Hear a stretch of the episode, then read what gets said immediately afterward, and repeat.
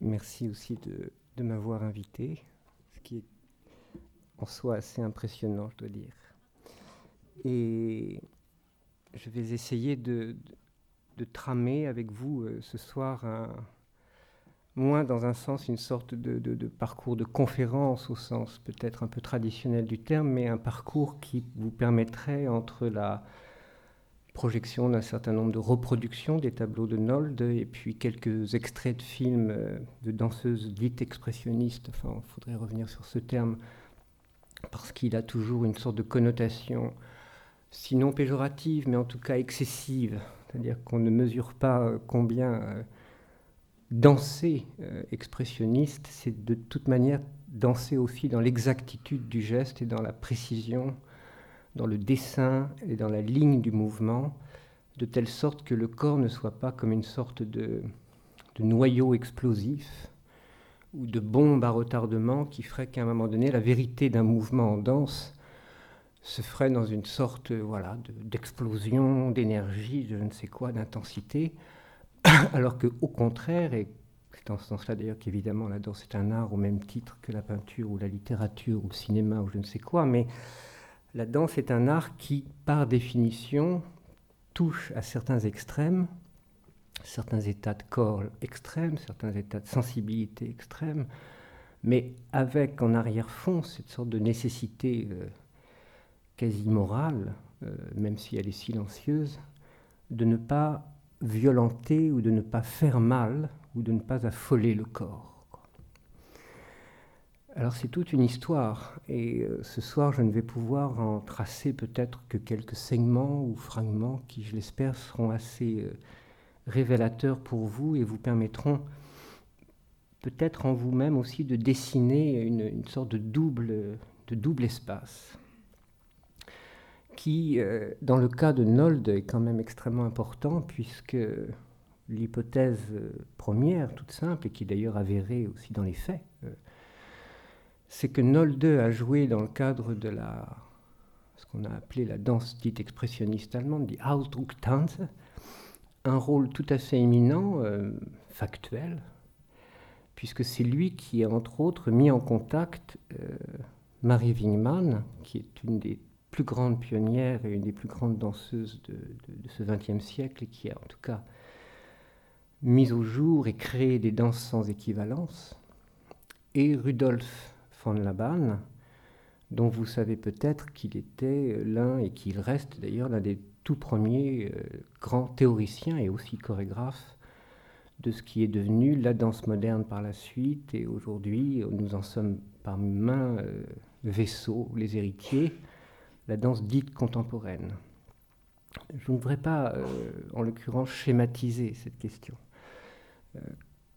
la manière dont les danseurs dans les années 1910, 1915 et après un peu plus tard, 1920, ont expérimenté de nouveaux états de corps est euh, dans l'histoire, euh, mais en remontant même extraordinairement loin, qu'il s'agisse pourquoi pas de remonter jusqu'à l'Antiquité, est une expérience qui est sans équivalent, sans préalable. Euh, pour la première fois, je vais être très rapide, quelques danseurs, qu'il s'agisse en l'occurrence, pourquoi pas, d'Isadora Duncan euh, aux États-Unis, de Loy Fuller, de Ruth Saint-Denis, ou au contraire en Allemagne avec des gens comme euh, Laban précisément, Wingman, ou plus tard un peu Grete Paluca, ou d'autres danseurs, euh, ont simplement pris au sérieux, dans un sens, la fonction, comment dire, à la fois vitale mais pas immédiatement codifiable socialement, politiquement, religieusement ou même d'une façon sacrée. La fonction vitale du geste. Euh, ils se sont simplement posés et puis ont mis en pratique, très littéralement, ce fait que, après tout, un geste n'est pas immédiatement euh, juste en soi, parce qu'il serait immédiatement aussi surdéterminé par une pratique autre que celle du geste lui-même. Et en ce sens, ils ont par exemple déritualisé le sens du mouvement. Ils ont d'une certaine manière euh, permis au geste de s'émanciper de toutes ces connotations sociales, familiales, religieuses, qui à un moment donné, au sens vraiment littéral, quoi, pesaient sur le corps et pesaient sur le geste, en ce sens que le corps, jusqu'à la fin du XIXe siècle, jusqu'au début du XXe siècle, bien sûr qu'il bougeait. Et l'immensité du champ de l'histoire de l'art, avec de nombreuses œuvres, qu'elles soient sculpturales, picturales, le prouve. Euh, évidemment que les corps n'ont pas cessé de bouger. Mais étrangement, c'est vers la fin du XIXe siècle qu'en Allemagne d'une part, et puis euh, aux États-Unis d'autre part, bah, simplement le fait de lever un coude, euh, de faire un cercle avec la main et puis le poignet, et puis sans immédiatement le référer à un sens ou à une signification euh, qui viendrait l'autoriser d'une certaine manière ou le légitimer. Cette sorte de liberté presque élémentaire, enfin, qui serait de bouger euh, sans raison presque, hein, en tout cas sans raison apparente, sans raison euh, définie ou claire, bah, c'est à cette période que ça s'est ouvert. Et c'est une sorte de, comment dire, d'ouverture, de fracture. Euh, je dirais pas forcément de révolution, c'était plutôt une sorte de rupture. En fait, considérable, parce que nous en sommes, euh, quoi qu'il en soit, et où que nous nous trouvions, euh, quels que soient nos métiers, nos, vies, etc., nous en sommes quelque part les héritiers. Nous bénéficions, grâce à eux, de cette sorte de liberté qui consiste à se dire que si je fais un geste apparemment un peu anormal, il n'est pas immédiatement euh, maladif ou signe euh, de je ne sais quelle pathologie intérieure du style de celle qu'on qualifiait à l'époque de Charcot, par exemple, de comportement hystérique, par exemple.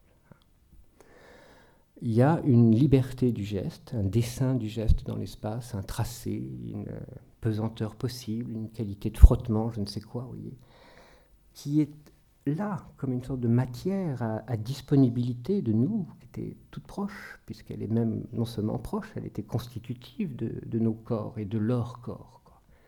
Mais on ne l'avait jamais prise au sérieux comme, euh, comme champ de valeur esthétique existentielle possible. Donc c'est une très longue histoire, assez mystérieuse dans le fond, et qui n'est peut-être pas totalement euh, finie. Est-ce que nous sommes sûrs nous-mêmes aujourd'hui de consentir et de prêter attention à ce que le corps nous dit, en dehors donc de ce que je redis une fois, euh, d'une évaluation qui serait d'ordre un peu médical ou politique ou criminel ou je ne sais quoi? En quoi le corps fait-il symptôme ou cache-t-il quelque chose de secret? Enfin, Non, de prendre le geste pour ce qu'il est, quoi. C'est-à-dire euh, un déploiement, une rétraction, un repli, une extension, mais pour simplement que ça soit un signe que le corps nous fait qu'il y a d'autres capacités de sentir et de percevoir l'espace, par exemple, autour, de nous, la relation au corps des autres, la relation au corps des animaux, euh, des matières comme celle de ce, bureau, enfin, le bois. Et que ça en soi, euh, ça a de la valeur. Parce que ça a une valeur, euh, et d'ailleurs, c'est pas inintéressant de prendre ce mot à la lettre, puisque dans le fond, on pourrait tout de suite le, penser à travers euh, la pensée elle-même de Nietzsche. Euh, pourquoi a-t-il fallu des siècles et des siècles pour que ce geste-là, simple, puisse avoir droit de citer d'une certaine manière? Alors je ne vais pas là rentrer dans le détail de, tout ce qui s'est joué aussi bien politiquement, esthétiquement à cette période. Hein. Ça, coupe, ça recoupe beaucoup de questions qui sont posées par diverses avant-gardes, entre guillemets.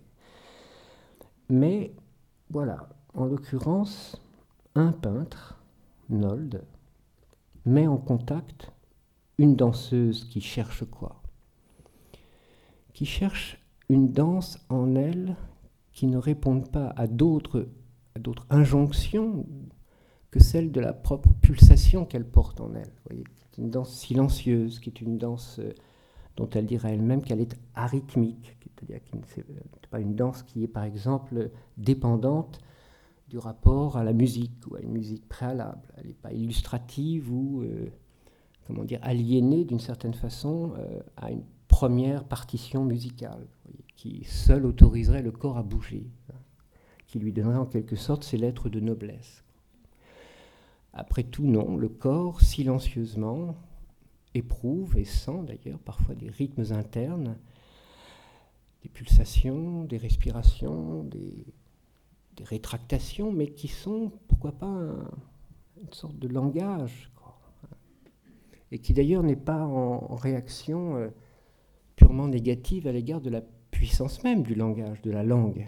Mais le corps sait qu'il euh, ne se laisse pas réduire à quelques significations, si subtiles et parfois imposantes soient-elles, et qu'il dit peut-être toujours un peu autre chose.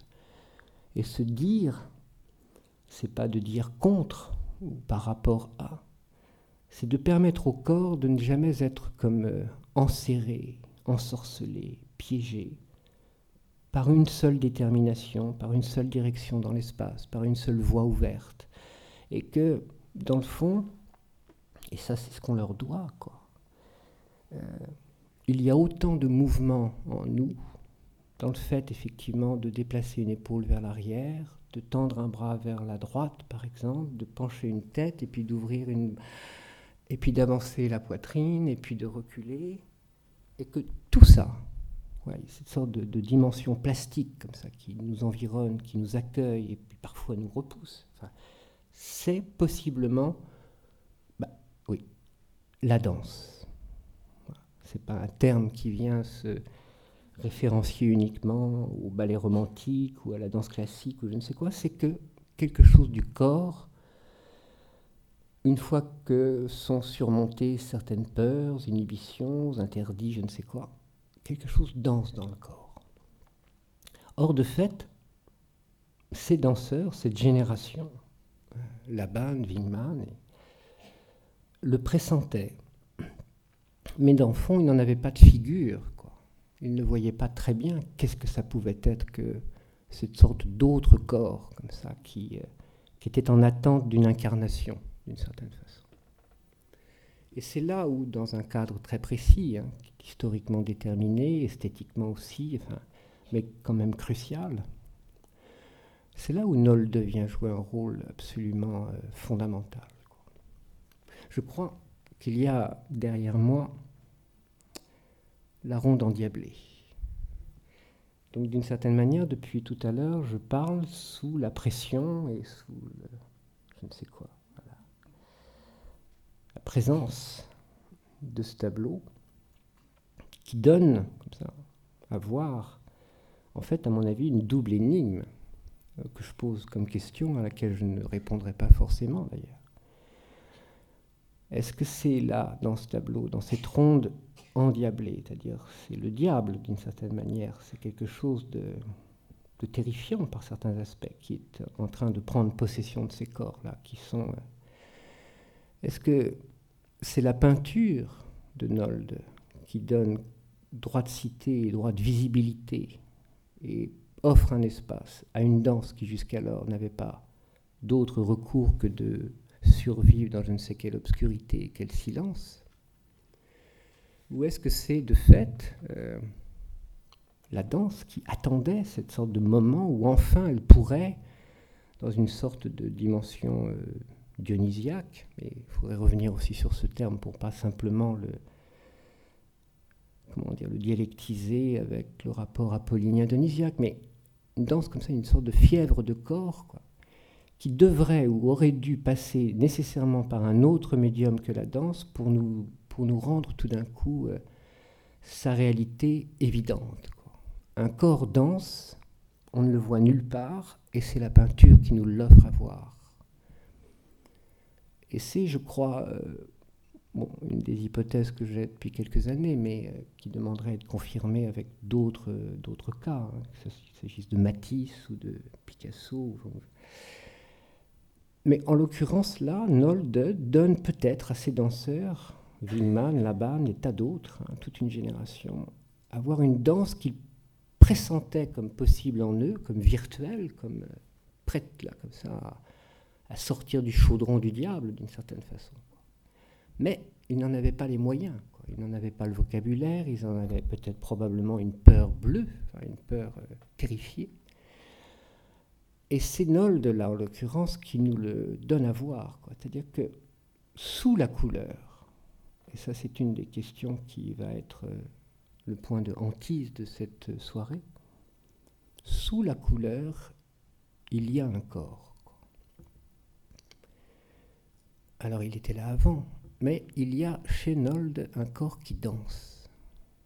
Alors on pourrait évidemment même, je ne sais pas, peut-être euh, remonter en arrière et voir euh, chez Goya, ou peut-être pourquoi pas, même plus, proche de Nold chez Van Gogh ou d'autres.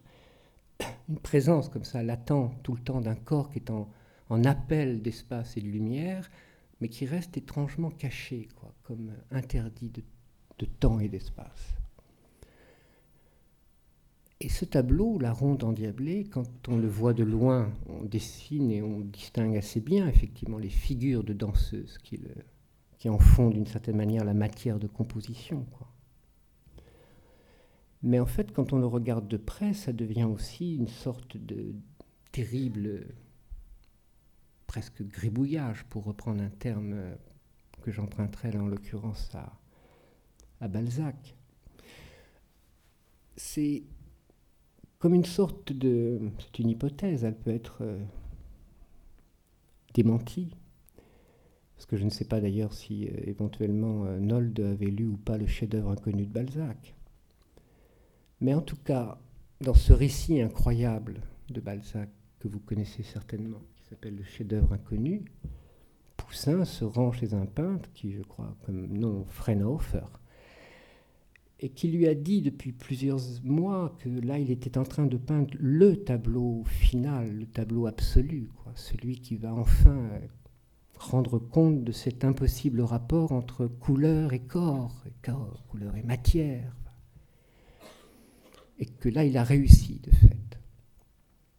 Et quand Poussin entre dans, l'atelier de, de Freinhofer et qu'il découvre le chef-d'œuvre inconnu, qu'est-ce qu'il voit?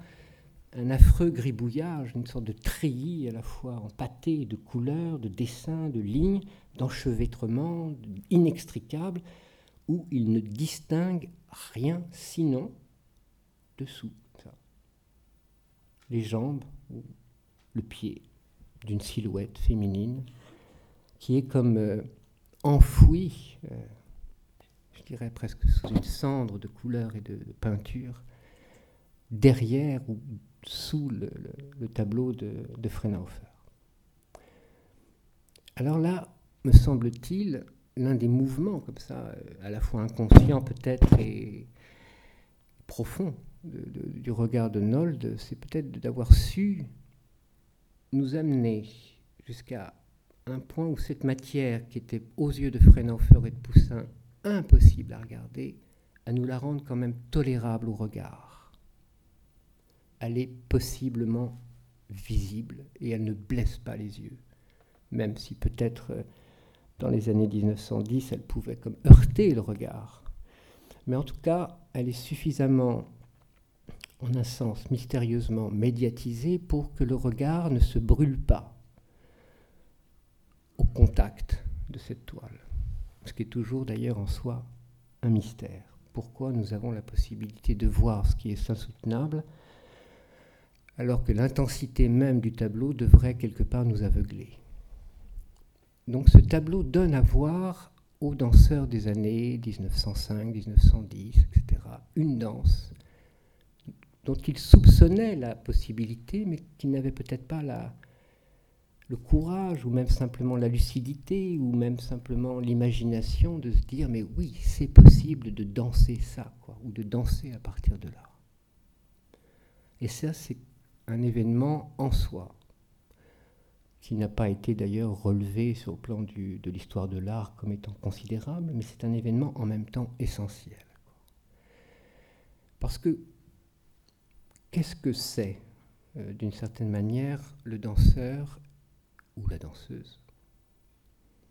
C'est que cette fièvre qui est là, euh, présente dans cette toile, son corps doit pas comment dire, la dupliquer par je ne sais quel état de, violence, à la fois euh, dans la gestuelle, dans il ne s'agit pas du tout de ça, de, répéter ou de doubler cette intensité du tableau.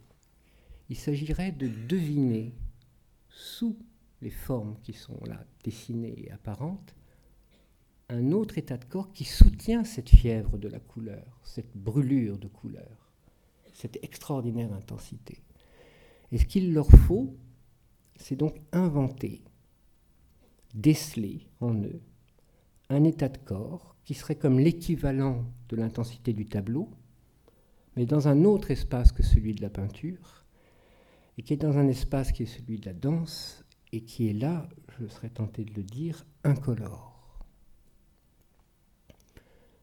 On aura beau faire, bien sûr, euh, je porte un, un certain couleur de pull, etc., mais ce geste lui-même, on peut lui donner une certaine valeur, mais on ne va pas lui donner une valeur jaune, rouge, verte ou je ne sais quoi.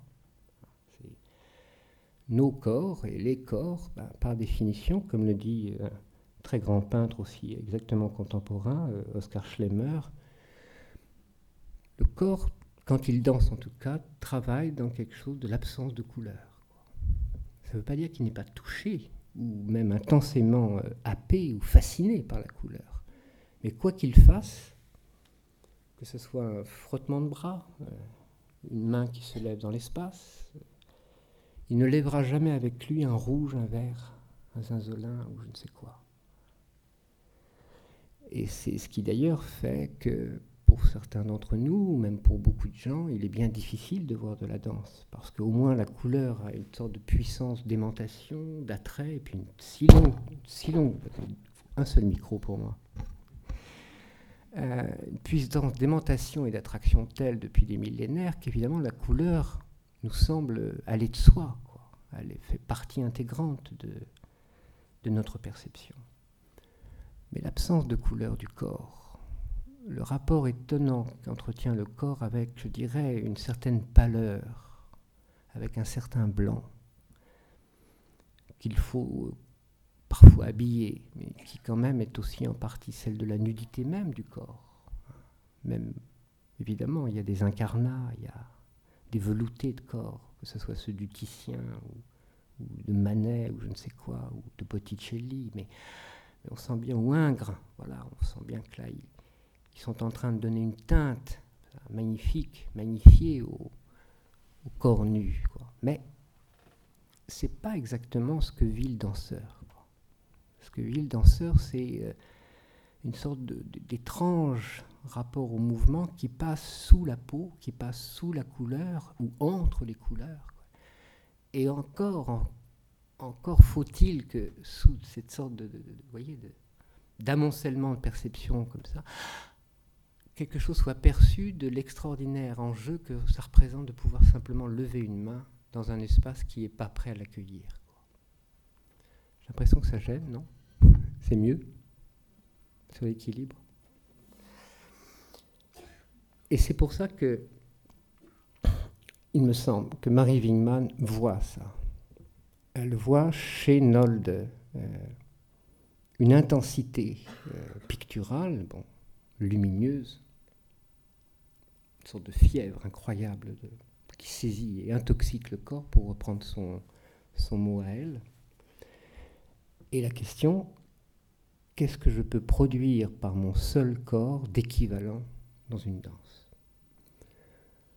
Alors une sorte d'équivalence qui n'est en rien une illustration de ce que vous allez voir, mais qui est inspirée quand même du travail de Nold par ces tas d'aspects, au moins par cet aspect de libération d'une énergie, et ensuite d'une écriture et d'une il peut s'illustrer dans le premier extrait de danse que je voudrais vous montrer, qui date à peu près de 1926-1927, qui est une danse qui s'appelle la danse de la sorcière, donc quand même entre la danse du diable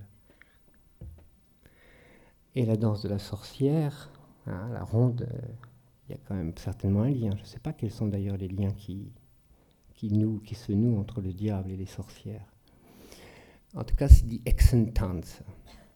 Et c'est une danse qui, euh, dont je vous reparlerai peut-être très rapidement après, mais dont je voudrais vous dire que elle est sans équivalent dans l'histoire de la danse.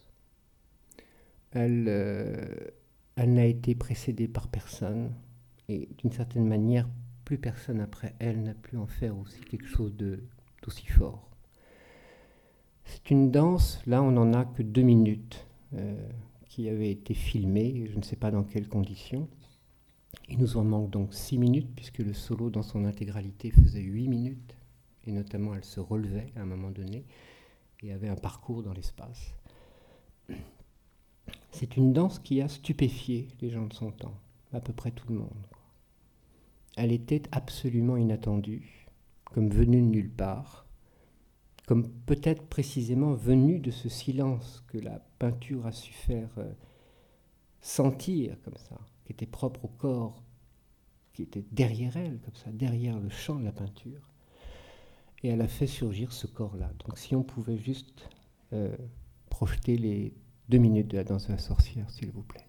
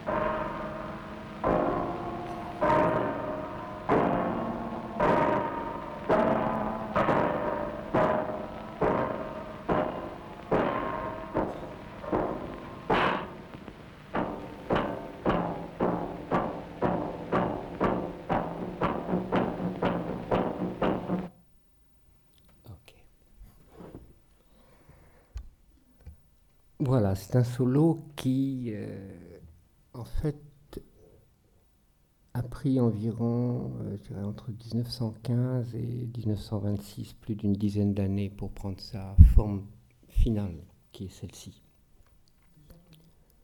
Pardon? Non. C'est pas japonais? Ça peut évoquer quelque chose du Japon, ça peut évoquer euh, toutes sortes de, représentations extra-occidentale ou extra-européenne. Mais ce qui, euh, indépendamment de la présence du masque, par exemple, effectivement, qui accentue cette dimension, qui vous fait peut-être le voir comme ça, ce qui me semble euh, incroyable dans ce solo, hein, dont euh, même au Japon, on n'a pas ça. On n'a pas ce temps-là. C'est une gestuelle personne n'a mise au jour avant elle. C'est le fait de se dire que tendre ça, et puis ça, c'est de la danse.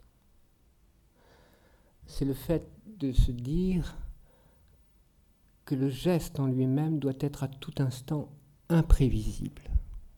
Et si on avait la possibilité de revoir plusieurs fois ce solo, il n'y a pas une seule fois où vous pourriez vous dire ok, c'est exactement maintenant qu'elle va faire ce mouvement-là. Chaque fois, le geste, par exemple celui-ci, va vous précéder dans votre perception ou votre mémoire du geste d'un demi-temps, qui fait que le geste surgit dans un espace et, et au regard, voyez, de telle sorte qu'il est comme chaque fois premier, quoi, comme s'il se produisait chaque fois pour la première fois. Je ne sais pas si c'est clair ce que je dis. Mais c'est donc pas une danse qui peut être. Il y a d'autres danses que Marie Wingman a faites, et notamment des danses de groupe évidemment, où là il y a quelque chose de l'ordre de ce qu'on appelle le répertoire qui peut effectivement se transmettre. Mais toute la dimension de l'œuvre chorégraphique de Wingman, ça serait vrai pour d'autres chorégraphes, par exemple Cunningham aujourd'hui, c'est que dans la forme solo, le sujet, euh, chorégraphe, danseur en l'occurrence, a affaire à une sorte de, point d'impulsion propre, si singulier, qu'il sait qu'il doit l'écrire dans le temps et dans l'espace, mais que ça ne sera jamais possiblement transmissible à quelqu'un d'autre. Ça peut être mimé, ça peut être euh, parodié, ça peut être. Mais personne ne peut danser cette danse à la place de Marie Wingman. C'est elle seule qui peut, à cet instant-là, l'incarner. Et ce qui est extraordinaire, c'est, je ne sais pas si vous pouvez le faire vous-même, mais c'est que là, si on a par exemple les danseuses aux bougies en tête, je ne sais pas si vous les avez vues dans l'exposition, ou euh, danseuses à la nature morte, etc. Bon, on voit bien quand même qu'il y a quelque chose là d'un dessin ou d'une sorte de, de, cadre de mouvement comme ça, qui a probablement dessiné comme une sorte de, structure, je dirais, de, réceptivité ou une sorte de réceptacle étrange pour cet appel de corps là. Mais ce qui est magnifique, c'est que même si le tableau s'absente, on a la sensation qu'elle vient crever d'une certaine manière la toile. C'est pas qu'elle l'illustre, elle oublie la peinture derrière elle. Et elle fait advenir, voilà, ici, là, maintenant, une présence de corps qui est euh, inaliénable. Parce qu'elle, tout instant, elle maintient en elle un geste à venir qui en annonce un autre, mais on ne sait pas à quel instant ça va se produire. Il y a toujours cette sorte de dimension, mais capitale, quoi, qui est que le geste à venir un premier geste a été fait, hop, on n'attend pas du tout, il se passe ici, ou ici, et on ne sait pas où ça va surgir, mais ça va surgir. Et ça, c'est cette sorte de liberté première, voyez, qui a été mise au jour là au début du XXe siècle en Allemagne. Le corps a totalement le droit de dessiner dans l'espace, dans le temps, dans un petit espace, dans un très large espace, peu importe, un parcours personne d'autre que lui, comme s'il va dessiner à sa place. Je ne sais pas si c'est clair ce que je dis là, voyez. Mais c'est très étonnant pour nous-mêmes, hein, parce que ça veut dire qu'on a, euh, bon là en l'occurrence, vous êtes tous assis, bon, et vous pourriez tout à fait euh, peut-être produire un petit mouvement ici, et puis là, sans que ça soit immédiatement perçu comme une impolitesse, une sorte de cabotinage, euh, un mouvement décoratif. Non, ce serait peut-être, pourquoi pas, une manière de, de prendre une parole et puis de, de sentir que même ce geste appelle comme ça de nouveaux mots et puis de temps en temps suspend le silence et nous fait entendre le silence de la salle par exemple. Le corps en ce sens devient comme une sorte de je sais pas moi comment dire ça comme une sorte d'enceinte voyez qui par moments se tait, puis par moments accentue comme ça, et le corps devient comme une sorte d'extraordinaire chambre d'écoute de l'espace environnant. Là, le silence de cette danse, il est inouï, parce que les premiers mouvements qui ont été créés pour la danse de la sorcière datent à peu près de 1914. Marie Wingman dit très fortement que ça s'est presque créé le jour même où elle a appris qu'il y avait la mobilisation générale. Et des amis à elle, peintres en l'occurrence, sont mobilisés et quittent le lieu où elle se trouve, en l'occurrence à Ascona, en Suisse. Et la détresse, la sensation, comment dire, de, d'abandon et de désert qui s'offre en elle, enfin qui s'ouvre en elle plutôt, soit elle conduit de fait à une sorte de vraie mélancolie, de tristesse, ou de chagrin, quelque chose du corps à ce moment-là est comme paralysé. Ou alors, dans cette détresse, elle va chercher une sorte d'étrange énergie qui va lui faire croire que, bah oui, au lieu d'agripper l'espace et puis de penser comme un prisonnier sur sa cellule, en grippant, en griffant le mur comme ça, Non, elle griffe l'espace lui-même. Et quand on griffe l'espace, ben, on n'est jamais absolument bloqué dedans. Parce qu'on va sentir des qualités. Une main peut bouger, et puis tout d'un coup, les doigts se tendre, et puis pourquoi pas les, les poignets tomber. Et puis tout d'un coup, une main, va venir vers la bouche. Et qu'est-ce que dit euh, Wingman de ce geste-là? Ça veut dire pour elle, garde le secret. Et c'est magnifique parce que son mouvement là de rapprochement, ce serait pas simplement de dire et puis on bouche les lèvres. C'est venir avec les doigts frôler les lèvres et ça suffit pour indiquer que là, il y a un secret effectivement qui est à garder, mais que ce secret n'oblige pas totalement à bâillonner la bouche. Et qu'en ce sens, même dans le secret, il y a toujours une très légère respiration qui permet au corps, pourquoi pas ensuite, de bouger légèrement là et de laisser venir un mouvement qui va être... Euh, le corps, et c'est ça qui s'ouvre, et c'est là où Nolde joue un rôle absolument fondamental dans, cette sorte de, scène qui l'ouvre hein, sur un segment de temps qui est assez court, parce que si on revisitait peut-être euh, ensemble, par exemple, l'exposition, et puis qu'on puisse... Euh, on verrait que c'est probablement entre les années 1910 et puis 1920-25 que des figures de danse comme ça viennent effectivement traverser et parfois magnifiquement euh, prendre possession des toiles. Mais étrangement, après les années 20, les paysages, bien sûr, etc., reprennent un droit, mais la figure de la danse disparaît. C'est ce que je vais essayer de rendre encore un petit peu plus sensible tout à l'heure. Mais il y a cette période-là, pendant un moment comme ça, et c'est très très étrange parce que il y a un autre tableau qui je crois est derrière moi là, qui d'ailleurs me semble-t-il pas dans l'exposition, j'en suis même à peu près sûr, qui s'appelle Femme et Pierrot. Et c'est la danse de la sorcière. C'est une danse, je dirais schématiquement et même coupablement, c'est une femme qui opère cette euh, sorte de transgression, ce passage vers un nouvel espace.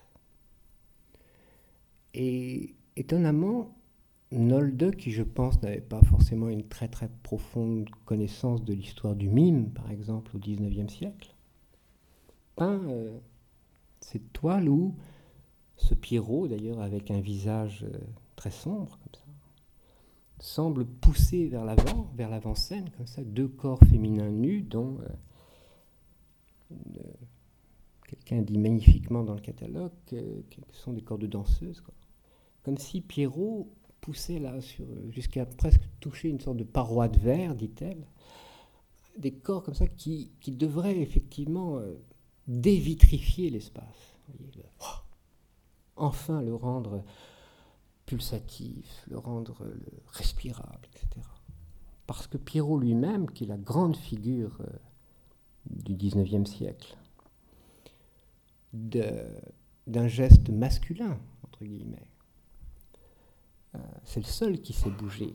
C'est le seul corps d'homme qui bouge, indépendamment des corps de métier ou des corps de militaires qui bougent à leur manière. Mais en tout cas, le seul corps d'homme qui, effectivement, fait une gestuelle un peu autre que celle de la, des fonctions, c'est Pierrot qui mais Pierrot, il est toujours comme euh, stoppé par un point comme ça qui fait qu'il ne peut pas aller au-delà de la représentation de lui-même. Et ce qui est très étrange dans ce tableau, c'est pour ça que je voulais juste vous l'indiquer au passage, c'est que cette liberté de mouvement, j'espère que ça devient un peu perceptible pour vous, passe et s'opère par le biais des corps féminins. Ce sont des danseuses, pour une large part, qui enfin font que l'espace n'est plus, comme dirait euh, Michaud, cadenassé ou verrouillé par euh, toutes sortes de règles ou de lois qui interdisent au corps, finalement, bon, de voilà, de pas se sentir contraint, corseté, condamné à je ne sais quelle unique fonction. Ce sont les femmes qui opèrent ça. Et Pierrot, d'une certaine manière, dans ce tableau, laisse la place Pierrot, qui est celui qui, vous le savez, a ce don incroyable de pouvoir imiter tout le monde à la condition d'être lui-même inimitable. Ça, c'est la règle de Pierrot. Dans l'histoire du mime, elle prend son origine au début du XIXe siècle avec euh, De Bureau et meurt de fait dans les années 1910-1914 avec une figure qui s'appelle Séverin. Pierrot meurt sur scène à un moment donné et il laisse, malgré lui d'ailleurs, la place à un tout autre, tout autre type de mouvement qui est effectivement le mouvement de la danse, tel que les femmes en l'occurrence, même si elles ont des gens comme Laban autour ou d'autres comme compagnons, comme, laissent la place à des intensités de mouvement, à des libertés de geste que le corps de l'homme ne pouvait pas, d'une certaine façon, produire de lui-même. Il y aurait tout un développement à faire, vous pourriez le voir, et d'ailleurs l'intérêt que Nolde porte, par exemple, pour Manet n'y est pas euh, d'une certaine manière étranger. Je dirais qu'au XIXe siècle, pour dire la chose trop schématiquement, le corps de l'homme est en deuil de son mouvement. Il s'interdit ou il est comme amputé euh, de cette capacité, vous voyez, de, de bouger autrement que sous l'ordre d'une autre instance que celle de son propre désir. Alors évidemment qu'il va bouger. Entre les guerres napoléoniennes et puis la guerre de 14-18, on va le forcer à bouger. Mais ce corps qui est le sien et qu'on voit très très bien dans les représentations même de certains tableaux là, des de la dernière salle de, de, de Nolde, le corps chez Manet par exemple, chez Nolde, il est couvert comme ça d'une sorte de grande couverture ou bien de, de redingote noire. Hein, et même chez les impressionnistes. Hein, on a beau dire de fait que, par exemple, Nolde, ça serait comme une sorte d'impressionnisme monumentalisé, il n'empêche que les corps des hommes, ou alors deviennent effectivement dans une sorte de presque de gigantisme, de monstruosité, ou alors sont effectivement serrés dans quelque chose qui, fait qu'ils n'ont même pas l'idée que c'est possible de bouger autrement que comme ça. Et même dans très très beau dessin. Là. Vous voyez le couple de danseurs, par exemple. Bah, l'homme est vraiment magnifiquement d'ailleurs dessiné comme ça, comme une sorte de redingote noire. Et puis la danseuse lève une jambe, ou l'autre tableau absolument magnifique, où, le, bras de la danseuse, je crois que c'est dans les verres un peu blancs, comme ça, se prolonge au-delà du mouvement même. Et le corps de l'homme qui lui, qui lui sert de partenaire, simplement sert de point pivot d'une certaine manière, pour qu'un geste ne soit pas condamné à rester ici, mais puisse même par moments s'accorder le plaisir d'aller un peu au-delà, au-delà même de la règle du danseur, de la danse qui est dansée, que ce soit, je ne sais pas moi, une valse ou, un tango ou je ne sais quoi. Alors il y a ça, et puis à un moment donné, on peut très bien éprouver le désir de, de faire ça.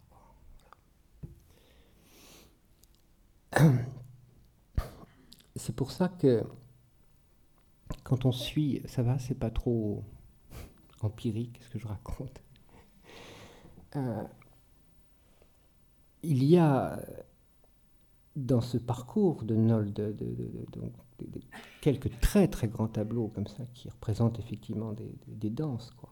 Il y a la nécessité pour les danseurs de, de, de ramener ça à quelques traits comme ça purement corporels qui ont de fait, comme ça, comme hantise, cette fièvre de couleur qui est autour, mais dont ils savent qu'ils ne pourront jamais produire l'équivalence, ni l'intensité. Donc il faut qu'ils la trouvent ailleurs. Mais surtout, ce qui est essentiel, et de ce point de vue-là, on pourrait peut-être euh, montrer la la, danse de mort euh, que Nolde a dessinée crois qu'il y a un autre combat derrière. Un combat beaucoup plus secret encore, beaucoup plus... Euh, c'est, pardonnez-moi la thèse va peut-être vous sembler un peu âpre, mais bon. Ce tableau, je crois d'ailleurs il est intitulé, ce dessin est intitulé Danse macabre. En fait, le titre en allemand c'est Der Tod als Tänzerin, ce qui veut dire la mort comme danseuse. C'est donc euh, la danseuse comme figure même de la mort, le titre. C'est très phénoménal ce qui se passe là, parce que c'est une longue, longue tradition, hein, celle des danses dites de macabre ou les danses de la mort. Mais il y a dans, et ça c'est évidemment une œuvre que Nolde ne pouvait pas ne pas connaître, il y a notamment dans, la, dans une série de gravures qu'a faite Holbein, Hans Holbein, dans les années 1530-1535, qui ont pour titre effectivement La danse de la mort. C'est pas la même chose d'ailleurs. Il y a une série de gravures, 41 euh, je crois, qui représentent des personnages de la vie, euh, des prélats, des princes, euh, des princesses, des rois, des empereurs, des paysans, des chirurgiens, des... et qui sont représentés de telle sorte que la mort, qui est effectivement présentée là comme un cadavre, comme un squelette, et qui voit ce cadavre tourner autour d'elle, autour de ses figures, et les conduire vers la fosse, comme ça. Et elles sont comme saisies à la fois d'effroi, d'épouvante, mais elles sont comme paralysées par ça.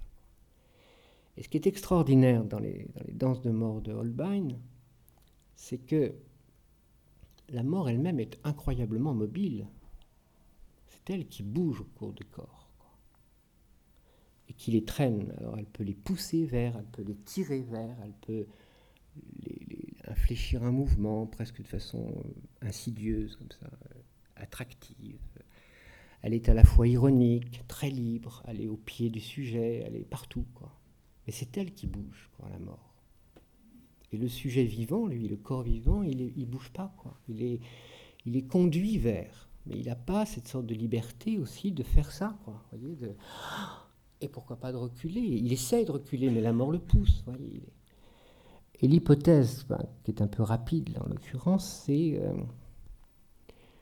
c'est que dans ces années 1910-1920, euh,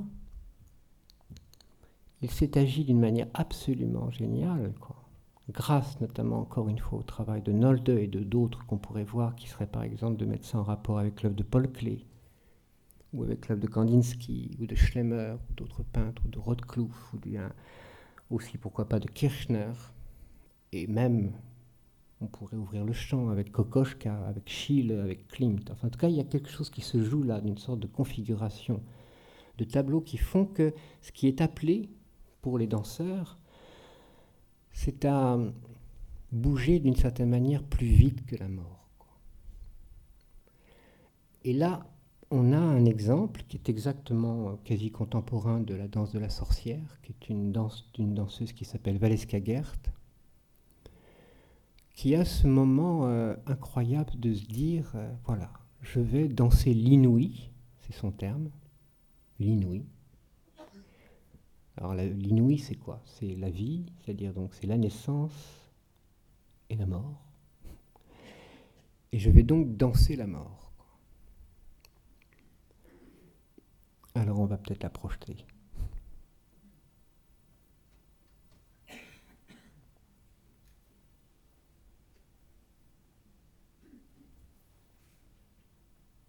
Merci. Évidemment qu'il nous faudrait un peu de temps pour, euh, pour se donner la patience de voir, de revoir, de lire et de percevoir surtout qu'est-ce qui se joue de fait, comme ça, dans, toutes les variations de traits, sensations de visage, de poids de peau, de respiration différentes, de glissement, de descente. Ce qui est magnifique, me semble-t-il, c'est que la mort ne fige pas le corps. Elle ne vient pas se fixer dans le corps. Elle ne fige pas les traits du visage. Ce qui est inouï avec ce solo, qui est une sorte d'étrange équivalence pourtant entre la danse de la sorcière et puis euh, cette danse-ci, on voit pas tellement qu'est-ce qui pourrait les, faire se rejoindre stylistiquement dans une seule acception qui serait celle d'une danse dite expressionniste. alors que c'est exactement contemporain. L'une danse à Berlin et l'autre sur une autre scène à Berlin aussi.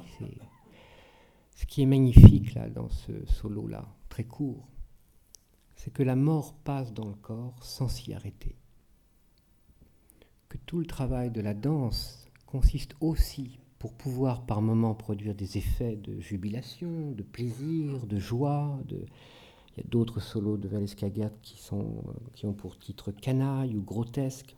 Ça, ça peut prendre toute une série de formes, après, extraordinairement variées, différenciées, comme dans les tableaux ou les œuvres de, de Nolde ou d'autres, des scènes de cabaret, mais qu'il y a comme une sorte d'étrange passage, quand même, qu'on voit très bien dans le dessin de, de Nolde, la Der Tod Halstenserin.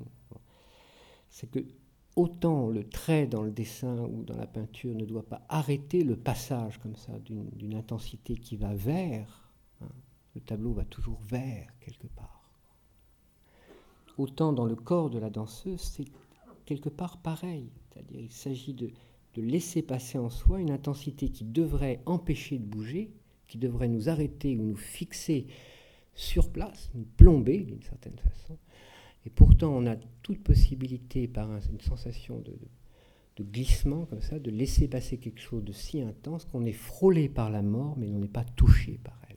Et surtout, et c'est là où c'est capital, euh, on ne se fait pas le figurant ou le passeur de la mort. On n'est pas euh, en train de la représenter au sens littéral, c'est-à-dire au sens presque d'un ambassadeur ou d'une je ne suis pas, comme danseuse ou danseur, l'ambassadeur de la mort. Qu'elle se tienne là, peut-être quelque part, mais moi, mon mouvement n'est pas porteur de mort. Et ça, c'est capital pour euh, penser la danse allemande, mais aussi probablement une certaine relation que Nolde a pu entretenir avec la peinture, et puis dans cette période qui quand même, sur cet énoncé-là qui vient de me venir d'ailleurs, je ne suis pas porteur de mort en sachant quand même que dans les 10-15 ans qui vont suivre, euh, le fascisme hitlérien va de fait produire des mouvements qui, eux, sont porteurs de mort. Le caractère à la fois pathétique, dramatique et essentiel de ce qui se joue là entre 1915 et 1925-28, c'est de maintenir cette sorte de possibilité pour la mort de frôler le corps, mais de ne pas effectivement le saisir et l'étouffer, de produire un état de corps qui fait que voilà, ça, ne cesse pas de, la conjurer d'une certaine façon, de la tenir à distance. Elle est là toute proche, mais non, je ne vais pas céder à son attrait, je vais pas. Jusqu'à un moment donné où, de fait, euh, la conjonction entre le passage de la mort et le mouvement lui-même va, va devenir tellement terrifiante qu'elle va donner lieu à ce qu'on a perçu effectivement très extraordinairement dès les années 30-32 dans les défilés des jeunes nazis ou des, jeunes, des jeunesses hitlériennes, etc. Je reviendrai un peu sur ce point. Donc il s'agit, mais c'est magnifique, enfin il me semble, euh, la ronde endiablée, euh, danseuse aux bougies. Il s'agit encore de, moments de gestes qui ne vont pas être comme rabattus par une autre puissance que leur simple bonheur d'être, quoi, d'une certaine manière, ou surtout par l'étonnement qu'ils soient. Je pense que la danse de la sorcière, c'est par la dimension imprévisible qu'elle a, échappe à une sorte de récupération esthétique qui pourrait ensuite devenir idéologique, politique ou je ne sais quoi. Elle échappe parce que de toute manière, quand elle danse ça, elle ne sait toujours pas, même si elle l'a dansé 500 fois, qu'est-ce qui va se passer dans l'instant qui va suivre. Elle ne sait pas comment elle va le redanser. C'est très très essentiel ça c'est essentiel aussi pour un peintre euh, d'être comme ça dans une sorte de, réceptivité à la venue d'une figure ou d'un état de couleur ou d'une composition possible, comme ça, sans prévoir d'une certaine manière, malgré tout, sans avoir le dessin préalable euh, de ce qui doit se figurer là sur la toile. Il doit être dans une sorte d'état d'étrange virginité et en même temps disponibilité à ce qui demande silencieusement à advenir par la toile. Donc il n'y a pas comme ça de, structure première qu'on viendrait comme combler et puis euh, voilà, on met telle couleur ici, etc. Non, non, c'est le geste appelle un geste toujours euh, imprévisible. Alors, vous connaissez tous effectivement la formule magnifique d'ailleurs de, de Clé qui dit euh, l'art et la peinture en l'occurrence, c'est de, rendre visible l'invisible. L'enjeu, me semble-t-il, avec la danse, c'est possiblement de rendre visible l'invisible, mais c'est aussi de rendre l'invisible imprévisible. C'est par ce biais-là, possiblement, que le corps ne va peut-être pas tout de suite tomber dans une sorte de destin ou de fatalité qui va faire que son geste, par exemple, qui était pourquoi pas rapide, euh, devienne à un moment donné violent ou meurtrier. Comment puis-je bouger très vite sans qu'autour de moi, immédiatement, ceux qui sont pas loin, ou tout près, ou face, ou derrière, se sentent comme perturbés ou violentés par ce geste soudain qui va me prendre bah, Il n'y a qu'une possibilité pour ça, c'est qu'intérieurement, je sache exactement quelle est la mesure possible de ma rapidité. Que je sache où passer sans euh, tout de suite heurter, comme je le fais trop, le micro. Ou vos c'est capital, ça. Alors, c'est là où il y a probablement une sorte de, folle ambiguïté chez Nold, parce que, malgré tout, quand même, l'adhésion euh, qui est assez entière, quand même, elle signifie que dans ces figures-là, même, peut-être il y a une potentialité qui, à un moment donné, demande. Euh, une sorte de seconde, de seconde inscription dans un autre rouage. C'est une autre idée euh, qu'il faut avoir en tête peut-être, hein, qui touche pas simplement Nold, mais qui touche aussi Marie Wingman d'ailleurs, et qui touche euh, d'autres, euh, par exemple je pense à Gottfried Benn, par exemple, dans le cadre de la poésie ou des textes. En admettant qu'il y ait de fait une, sorte de fièvre, ou comme dit Wingman de sa danse, elle était intoxiquée par son personnage, par cette sorte de, ça crée comme un état, effectivement, de, sinon extatique, mais en tout cas de très très grande intensité intérieure. Et la question après, c'est de gérer, le terme est magnifiquement euh, commenté un jour par Deleuze, quoi, de gérer le déclin de l'intensité, de gérer le moment où l'état extatique baisse et effectivement flappit d'une certaine façon, pour après se relancer. Euh, et la grande question qui, demeure dans l'économie, d'une certaine manière, de la vie d'un artiste, suivant d'ailleurs les choix politiques qu'il va faire, c'est dans quelle mesure accepte-t-il accepte qu'il puisse connaître un état quasi extatique ou de lucidité ou de ce que évidemment Nolde a connu, quoi, où il a dû être comme le premier surpris par ce qu'il produisait.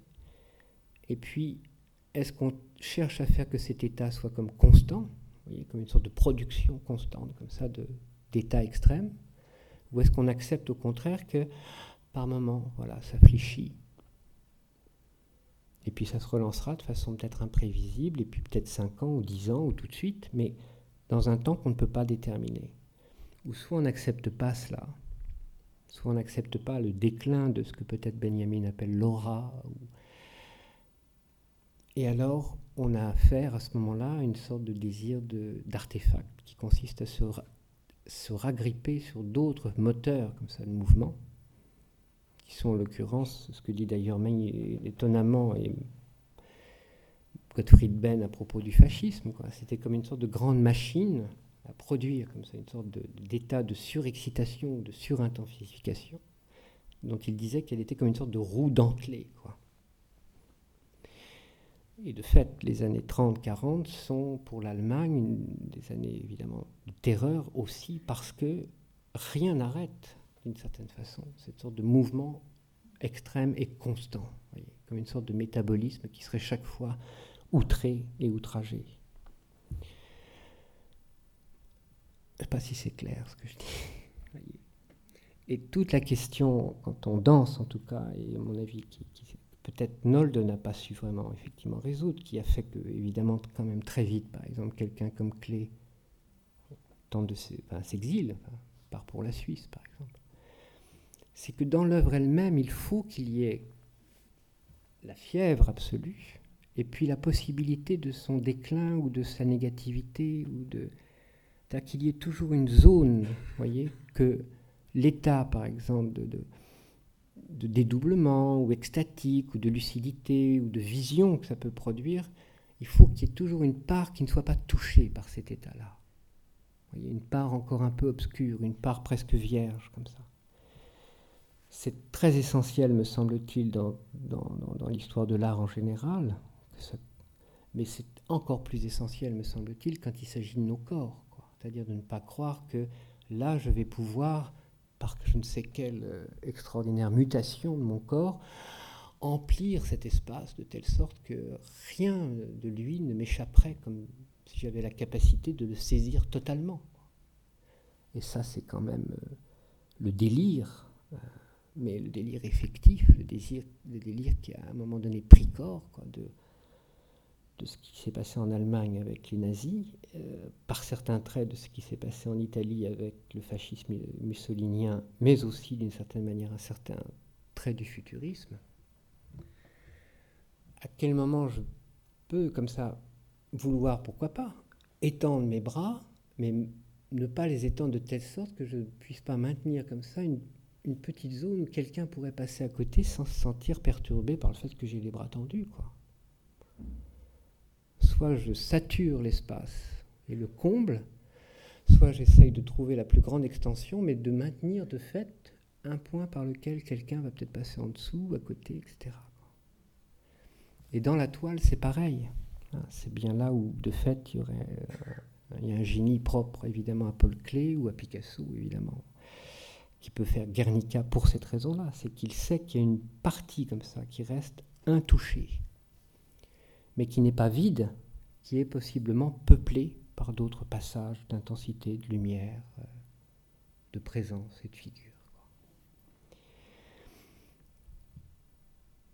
Je pensais donc en ce sens vous montrer encore deux choses, assez, puis après euh, un document qui est, je crois, vraiment quasiment inédit, enfin peu, connu en tout cas, qui est une, euh, une bacchanale, fait écho, je crois, à tout ce que je dis, qui est une, une danse de Laban, qui date aussi de 1926. Donc on est, voyez, exactement dans les mêmes périodes de temps.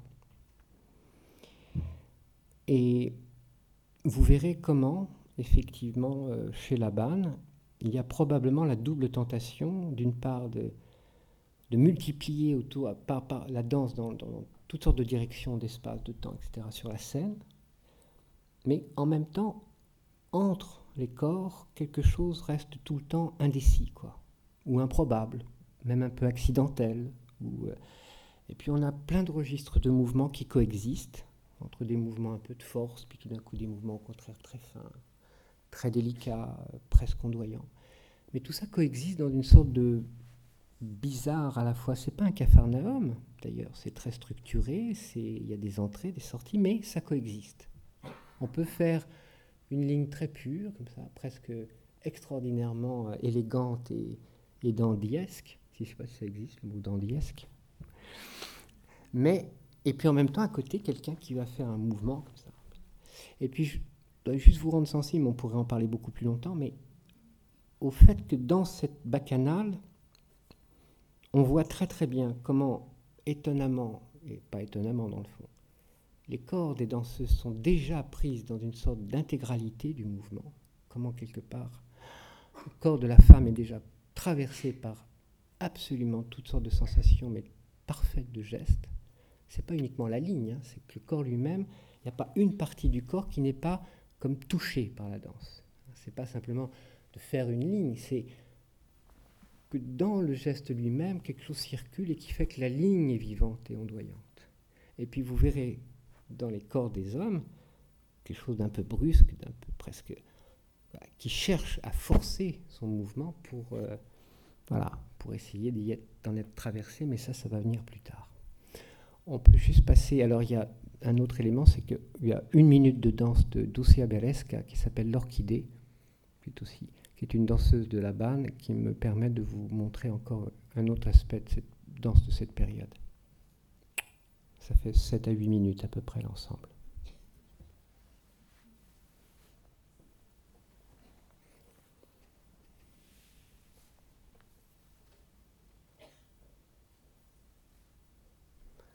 C'est l'orchidée.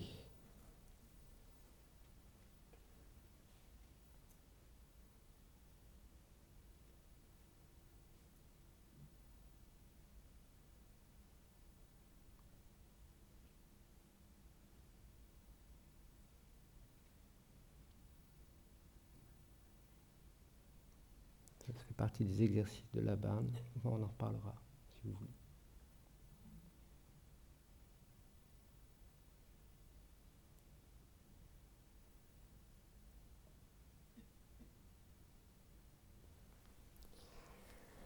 Voilà, c'est.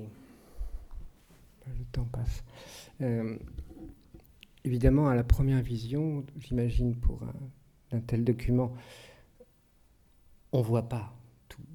Ce qui est quand même incroyable dans, cette chorégraphie, c'est que chaque corps, euh, comment dire, tisse le récit de cette bacchanale.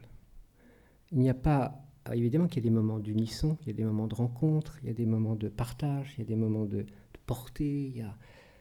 Mais en même temps, chacun de ces corps, faudrait le, revoir lentement et l'analyser tranquillement, mais pose un récit. Voyez. il y en a une qui fait ça, l'autre va faire ça, il y a une offrande. C'est-à-dire qu'il y a mille gestes dans cette chorégraphie. Et aucun corps n'est le figurant de cette chorégraphie qu'il soit dans le fond de l'espace, tout d'un coup en train d'entrer, ou qu'il traverse l'espace rapidement, c'est de son récit à lui dont il est le témoin. Il alors il compose après comme une sorte de bacchanal qui devient effectivement pour le regard, j'imagine dans les années 20, très affolant. Parce que où poser le regard? Partout. Le regard, alors qu'il est évidemment comme dans la danse classique ou je ne sais où, dans le champ par exemple de la peinture, effectivement avec la perspective, il y, aurait une sorte de point de cadrage, et puis après, les rôles se distribuent de fait de façon presque hiérarchisée, en tout cas suffisamment évaluée pour que le regard s'accommode. Tandis que là, euh, soit vous décidez à un moment donné de suivre le parcours d'une des danseuses ou d'un des danseurs, ou au contraire, mais en même temps vous allez en suivre un, puis tac, vous allez en croiser un autre, et du coup vous allez peut-être être attiré par, le, par les fins et les commencements de mouvement, et en même temps, c'est tout sauf chaotique. On voit bien que c'est composé. Et c'est peut-être avec une œuvre comme celle-ci, qui pose encore d'autres questions, parce que la question, pour l'instant, elle s'est traitée comme dans la peinture de Nolte, c'est quoi 3, 4 danseuses au maximum. Hein, c'est 5 ou 6 parfois, mais pas plus. Quand elle met 30 euh, ou 40 ou 50 corps en jeu, ça devient encore une autre question. Euh, sont d'ailleurs des questions que les, chorégraphes de ces années-là se sont vraiment posées. À partir de quel moment plusieurs corps ont-ils le droit de bouger singulièrement, je dirais, avec leur identité ou leurs accents propres plutôt, sans que ça devienne effectivement une sorte de cacophonie, mais sans que ça devienne non plus à rebours, ou autrement plutôt, une sorte d'unisson terrifiant qui est la manière effectivement par exemple, dans les grandes manifestations euh, nazies des années 30-40, toute cette gesticulation, entre guillemets, cette possibilité inouïe, plastique, comme ça, de mouvements qui viennent coexister avec une main ici, un bras là, je sais pas quoi, tout ça va être comme resserré et de nouveau uniformisé dans une seule et même direction ou uniformité comme ça de comportement. Il y a donc, avec par exemple la bacchanale de la Banne, il y a, parce que ça c'est l'Allemagne aussi, il n'y a pas tout d'un coup un corps qui se lève et qui ne va pas faire qu'à un moment donné, au moins 10, puis 30, puis 50, puis 200 ou 400 corps se lèvent avec.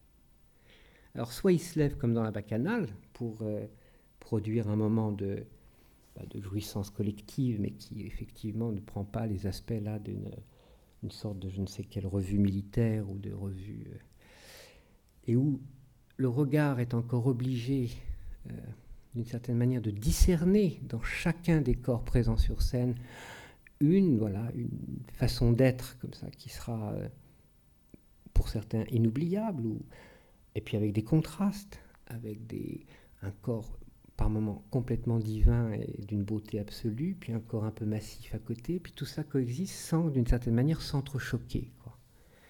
Et cette dimension-là, voyez, de partager un espace et de faire qu'un espace soit occupé, traversé, dansé par des corps avec des morphologies très différentes, sans que ces corps s'entrechoquent et s'entretuent, ça c'est l'une des lois, enfin comment dire, qui a été mise au jour dans la danse contemporaine et qui est cruciale. C'est-à-dire un corps gros peut danser à côté d'un corps mince, un petit corps à côté d'un corps très grand sans que ça crée tout de suite immédiatement des effets de hiérarchisation d'abord du regard ou des distributions et surtout de discrimination. Hein. Chaque corps a effectivement le droit à son propre mouvement. Et là, d'une certaine manière, même s'il y a effectivement un esthétisme impropre à la banne, il y a quand même cette, émergence, à mon avis, sans équivalence non plus. Hein. C'est pas euh, ce qui se passe aux États-Unis, c'est pas tout à fait du même ordre c'est un autre rapport à l'espace. Il y a l'émergence soudaine, comment, et affirmée, euh, en plus à Bayreuth, c'est-à-dire là où le wagnerisme est absolument impérialement présent. Voilà, d'une multiplicité de corps qui, euh, en fait, réclament silencieusement la possibilité d'être vue et regardée euh, pour elle-même, en fonction d'un autre point de regard qui viendrait à un moment donné rabattre, uniformiser tout ça. Je crois, c'est pas assez clair peut-être, que cette bacchanale là, par exemple, est pensable dans sa sorte de, jubilation, de dynamique, parce que précisément, ou Wingman d'un côté, ou euh, Valeska de l'autre, euh, vient aussi, en un certain point du temps et de l'espace, assumer un certain rapport du geste à la solitude et au désert.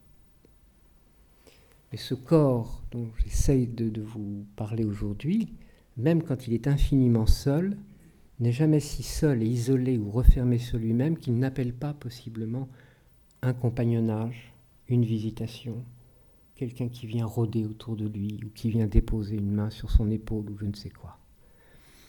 Ça, c'est vrai en gros jusque dans les années 1928-1930. Après, ça va disparaître, en Allemagne du moins. Et juste pour raccorder euh, avec, avec Schlemmer, avec Nold, c'est que je crois qu'il a, donc en ce sens, participé de cette sorte de, de alors, effervescence serait peut-être un beau mot, quoi on y voyait comme un effet d'aspirine aussi, quelque chose qui tout d'un coup voilà, crée une sorte d'émulsion dans, l'espace. Simplement, comme le disait euh, le fils de Thomas Mann, Klaus Mann, euh, la danse était entre-temps devenue aussi en Allemagne une idée fixe. C'est-à-dire que tout le monde voulait danser. toutes sortes. Et très vite, elle s'est euh, réunie en association, constituée des groupes, s'est politisée par des tas d'aspects. Et puis, donc, coup, elle s'est socialisée, parfois pour des raisons qui étaient démocratiquement très justes, parfois aussi pour des tendances qui sont devenues politiquement problématiques. Et au creux de tout ça, ce qui tout d'un coup là m'apparaît avec ce dessin, de...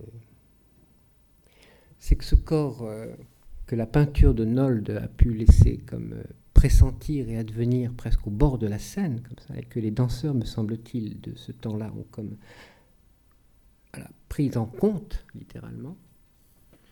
En fait, chez, chez Nolde, ça a été comme une sorte de segment de temps qui l'a intéressé. Et qu'à un moment donné, il a vu, avant même, d'une certaine façon, que euh, ça se produise dans les faits historiquement, puisque dans le fond, il y a toujours cette sorte d'idée, si vous voulez, que les artistes, euh, plasticiens, euh, peintres, sculpteurs, ont anticipé sur des états de corps, ça serait aussi des, des hommes de lettres ou des, des poètes, etc., que parfois les danseurs n'ont pu actualiser que plusieurs années après. C'est-à-dire que ce qui me passionne beaucoup, c'est l'idée que chez Nold, par exemple, avec ses œuvres des années 1910, puis après, euh, je sais pas, chez Rothklouf ou d'autres, il n'y avait pas encore des corps susceptibles de faire ça. Ça vient 3, 4, 5 ans après. Comme s'ils avaient ouvert une sorte de possibilité d'espace, mais que les corps avaient besoin d'un peu d'autre, d'un temps encore ultérieur pour y arriver aussi, avec leurs propres armes à eux. Là, ce qui me frappe, c'est euh, dans ce dessin-ci, c'est que cette scène, d'une certaine manière, picturalement ouverte par Nold, il la referme. Que finalement, cette effervescence de corps magnifique, comme ça, qui se déploie dans euh, la ronde endiablée ou dans la danse des danseuses aux bougies, et dans la danse du veau d'or, enfin toutes ces tout d'un coup, là, il y a l'émergence, le retour plutôt d'une sorte de, corps étrange, qui est un corps quand même très embryonnaire, quoi, qui est un corps presque larvaire, qui est un corps euh, qui n'a plus droit de citer. C'est comme une sorte de fuite, voyez, un retour vers un, état régressif. Et puis des, sortes de, nouilles de mouvement, qui restent en arrière-fond. Et puis ça va ouvrir toute une autre période pour Nold, mais en tout cas la danse, me semble-t-il, déserte son propre champ de désir. Et d'une certaine manière, la dernière idée que j'aurais, mais par rapport à des questions éventuellement pour en poser, ce serait que du coup, pour les danseurs, voyant cela, euh, bah, il faut qu'ils en fassent quelque part leur deuil. Quoi, hein. Et en même temps, maintiennent, eux, dans l'espace et sur la scène, quelque chose qui, euh, justement, n'obéissent pas tout à fait à cette sorte de, bizarre scène de cirque un peu honteuse, quoi, voyez. Euh, comme une sorte, je sais pas moi, de d'asticoterie, comme ça, du mouvement. Et l'une des plus belles figures de la danse euh, allemande, mais qui vient un peu plus tard, dans les années 50-60, mais qui a été formée effectivement par Wingman et d'autres, c'est la danse de Dore Hoyer, qui s'est suicidé en 1963 et qui, a, qui était étonnamment venu un peu trop tard, quoi, la scène ne s'est pas offerte à elle. Mais elle a fait un solo, entre autres, qui a pour titre Angst, angoisse, que je voudrais vous, montrer parce qu'il il conjugue en, lui, d'une certaine manière, peut-être tous ces états de corps dont je parle, ces paradoxes, ces menaces, et en même temps cette façon non plus de ne jamais céder, quoi, pour que le mouvement, à tout instant, puisse toujours demeurer imprévisible. Si on peut passer angoisse, s'il vous plaît.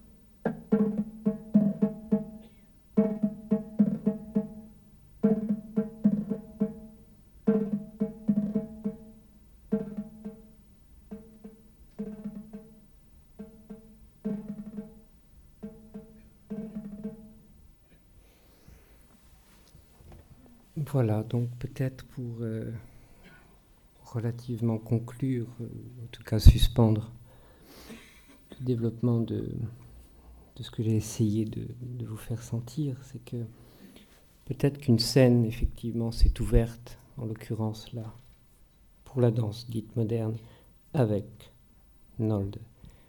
Puis qu'à un moment donné, probablement Nold l'a oublié, parce que quelque part, elle ne l'intéressait plus et que d'une certaine manière, la danse l'a peut-être aussi oublié. Mais ce qu'elle n'a pas oublié, c'est que grâce, en l'occurrence, à certaines de ses œuvres, elle s'est inventée, cette danse, un espace que personne, et pas même Nolde, ne pouvait prévoir.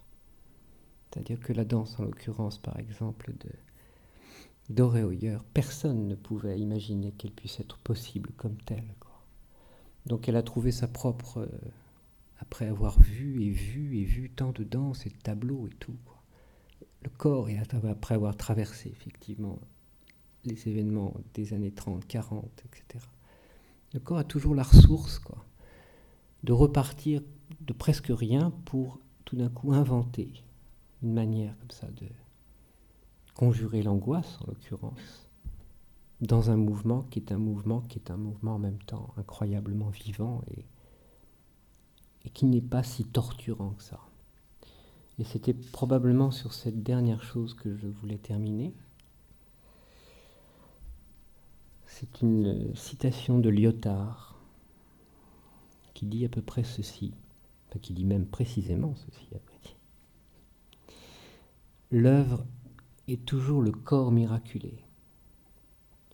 Le corps n'est pas sanctifié par l'œuvre il est forcé en elle et pour elle, forcé au-delà de ce qu'il est et de ce qu'il peut, au-delà de ce que l'on croit. Il est torturé, sacrifié. L'œuvre exige qu'il témoigne sensiblement, c'est-à-dire dans son espace-temps matière, qu'il n'est pas de cet espace-temps matière, et il se tord sous cette passion. C'est un texte que Lyotard avait écrit on regarde la peinture de Karel Appel. En fait, je serais prêt à souscrire aux premières lignes de fait, que l'œuvre est toujours un corps, d'une certaine façon miraculé. Ce que je crois simplement, c'est que peut-être dans la peinture, après tout, ça pourrait être vrai de, Picasso, où il y a des sacrifices de corps, probablement, dans tous ces ouvrages, ou d'autres peintres. Bacon ou je ne sais qui, Schiller. Mais qu'en danse, précisément, euh, on ne sacrifie jamais le corps. Qu'on ne fait pas danser un corps en le sacrifiant. Voilà. Je vous remercie.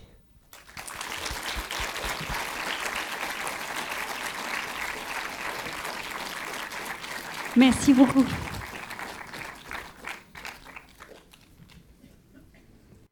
Il des questions? Oui, bonsoir. Euh, c'est en revoyant la, bacchanale de, de Labanne que tout d'un coup, je me suis aperçu que, et on a la mémoire qu'on peut, euh, que sur une autre scène aussi imprévisible, euh, il y avait des apparitions, des disparitions, il y avait des chanteuses et des danseuses, enfin des danseuses du Châtelet, et c'était Méliès. Mm-hmm. Et je crois que là aussi, quelque chose est, apparu, s'est refermé aussi euh, assez rapidement, et ça a commencé avec euh, les débuts du cinéma. Je réponds pas parce qu'on pourrait, on, partirait sur euh, des développements. juste, juste pour dire une chose quand même sur ce qui s'est passé en Allemagne, qui, est très important, et même je pense par rapport à ce qui a pu se produire notamment au moment de, cette exposition dite de l'art dégénéré. C'est que ce mouvement euh, de danse qui a été collectif, qui a été de fait euh, un mouvement même socialement extrêmement important, a été doublé par un autre mouvement essentiel aussi, qui est celui du mouvement du cinéma allemand, qui était quand même le médium pour Goebbels et d'autres, par lequel effectivement le, l'emprise et la, machine de guerre aussi se mettaient en place, d'une certaine façon.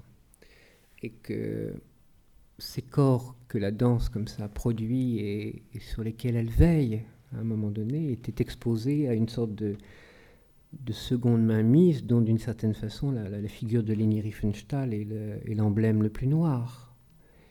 Puisque dans, l'histoire euh, même, je crois, des arts, enfin, euh, de ce XXe siècle, c'est la seule qui ait effectivement tenu ce rôle d'être à la fois danseuse, de fait, hein, elle a dansé avec Wingman, elle a pris des cours, ensuite actrice, puis réalisatrice, et au-delà du fait d'être réalisatrice, d'être euh, celle qui a, notamment en filmant le congrès Nuremberg de cette façon, et puis après les Jeux olympiques de Berlin, produit cet effet d'esthétisation qui a gommé euh, ce qui était pourtant apparent encore dans, certains documents des années 30 en Allemagne, quand c'était la, bêtise nazie, je veux dire la bêtise corporelle, celle qui vraiment apparaissait tellement butée, bête, qu'on pouvait se dire qu'on ne comprenait pas pourquoi elle pourrait être fascinante. Et en fait, elle a, réussi ce tour de, passe-passe à la fois euh, génial techniquement et monstrueux sur le plan euh, éthique et artistique, de, rendre euh, cette bêtise presque visible, quoi, ou supportable au regard. C'est pour ça qu'il n'y a aucune possibilité de rémission, je veux dire, à l'égard de l'œuvre de Leni Riefenstahl. Tout son, son, esthétisation est euh, une machine de guerre qui permet de fait euh, ensuite l'élimination des, de ceux qui n'obéissent pas à, cette, euh, à ce canon-là. Entre en plus, pour prendre le mot presque dans les deux sens du terme. Il faut qu'il y ait dans, dans, dans le travail, qu'il soit pictural, qu'il soit, je ne sais, le point de vulnérabilité qui ne consent pas à la, à la, à la seconde main mise de la mort, d'une certaine façon. Enfin, ça demanderait d'autres développements. Quoi. Oui, alors, tandis que vous nous parliez de, la danse ce soir, en, ponctuant avec des gestes, euh, en utilisant beaucoup la gestuelle, soit par projection, soit votre propre gestuelle, hein, avec des mouvements comme ça, j'ai découvert que la danse était finalement le, chemin, alors est-il le meilleur chemin, mais en tous les cas le chemin qui nous conduit vraiment au cœur de la peinture de Nold. Moi, j'avais l'impression d'avancer sur une route comme ça, et puis, vous parce que l'œuvre de, de Nold, on ne peut pas l'expliquer. Et ça, j'ai beaucoup aimé. Je pense que vous l'avez bien sûr fait volontairement. Non. Hein. on, arrivait avec la gestuelle, avec la danse, dans ce mouvement inexplicable, dans ce mystère de Nold. Oui, jusqu'au seuil, me semble-t-il, où euh, il y a un autre. Euh, parce qu'il y a une, dimension que j'aimerais quand même maintenir, euh, c'est la dimension idiomatique de chaque, de chaque pratique. C'est-à-dire que dans un sens, on peut peut-être par certains aspects croire qu'on pénètre intimement ou, par des voies assez indirectes comme ça dans le cœur de, ce qui constituerait une peinture, jusqu'au moment où de fait ce qui est la question strictement picturale reste strictement picturale. Mais elle tolère une approche ou d'une certaine manière, et ça c'est une des, grandeurs des, arts en général, c'est-à-dire c'est de, porter, si vous voulez, son geste là où, l'autre art meurt ou au contraire est en train de naître. Quoi, et, c'est pour ça qu'il n'y a pas d'antinomie ou, euh, ou, de hiérarchisation. Euh. Là où la peinture a porté son point d'acmé comme ça, de, ce qu'elle peut rendre visible, il n'empêche qu'il lui manquerait un geste qu'elle ne peut pas faire et qu'elle n'a pas à faire en plus. Mais que peut-être effectivement, soit un poème va peut-être opérer d'une autre façon, ou au contraire un geste dansé, ou euh, une prise d'image par tel cinéaste. Et ça constitue à ce moment-là un univers extraordinairement euh, euh, chamarré de ce point de vue-là, voyez, complice par certains aspects. C'est pas une complémentarité forcée, c'est là où je me tais, il y a peut-être un geste qui vient à un moment donné soutenir mon silence pour simplement qu'il ne disparaisse pas trop prématurément. Quoi. Bien, j'espère que vous n'êtes pas trop fatigué. Merci en tout cas.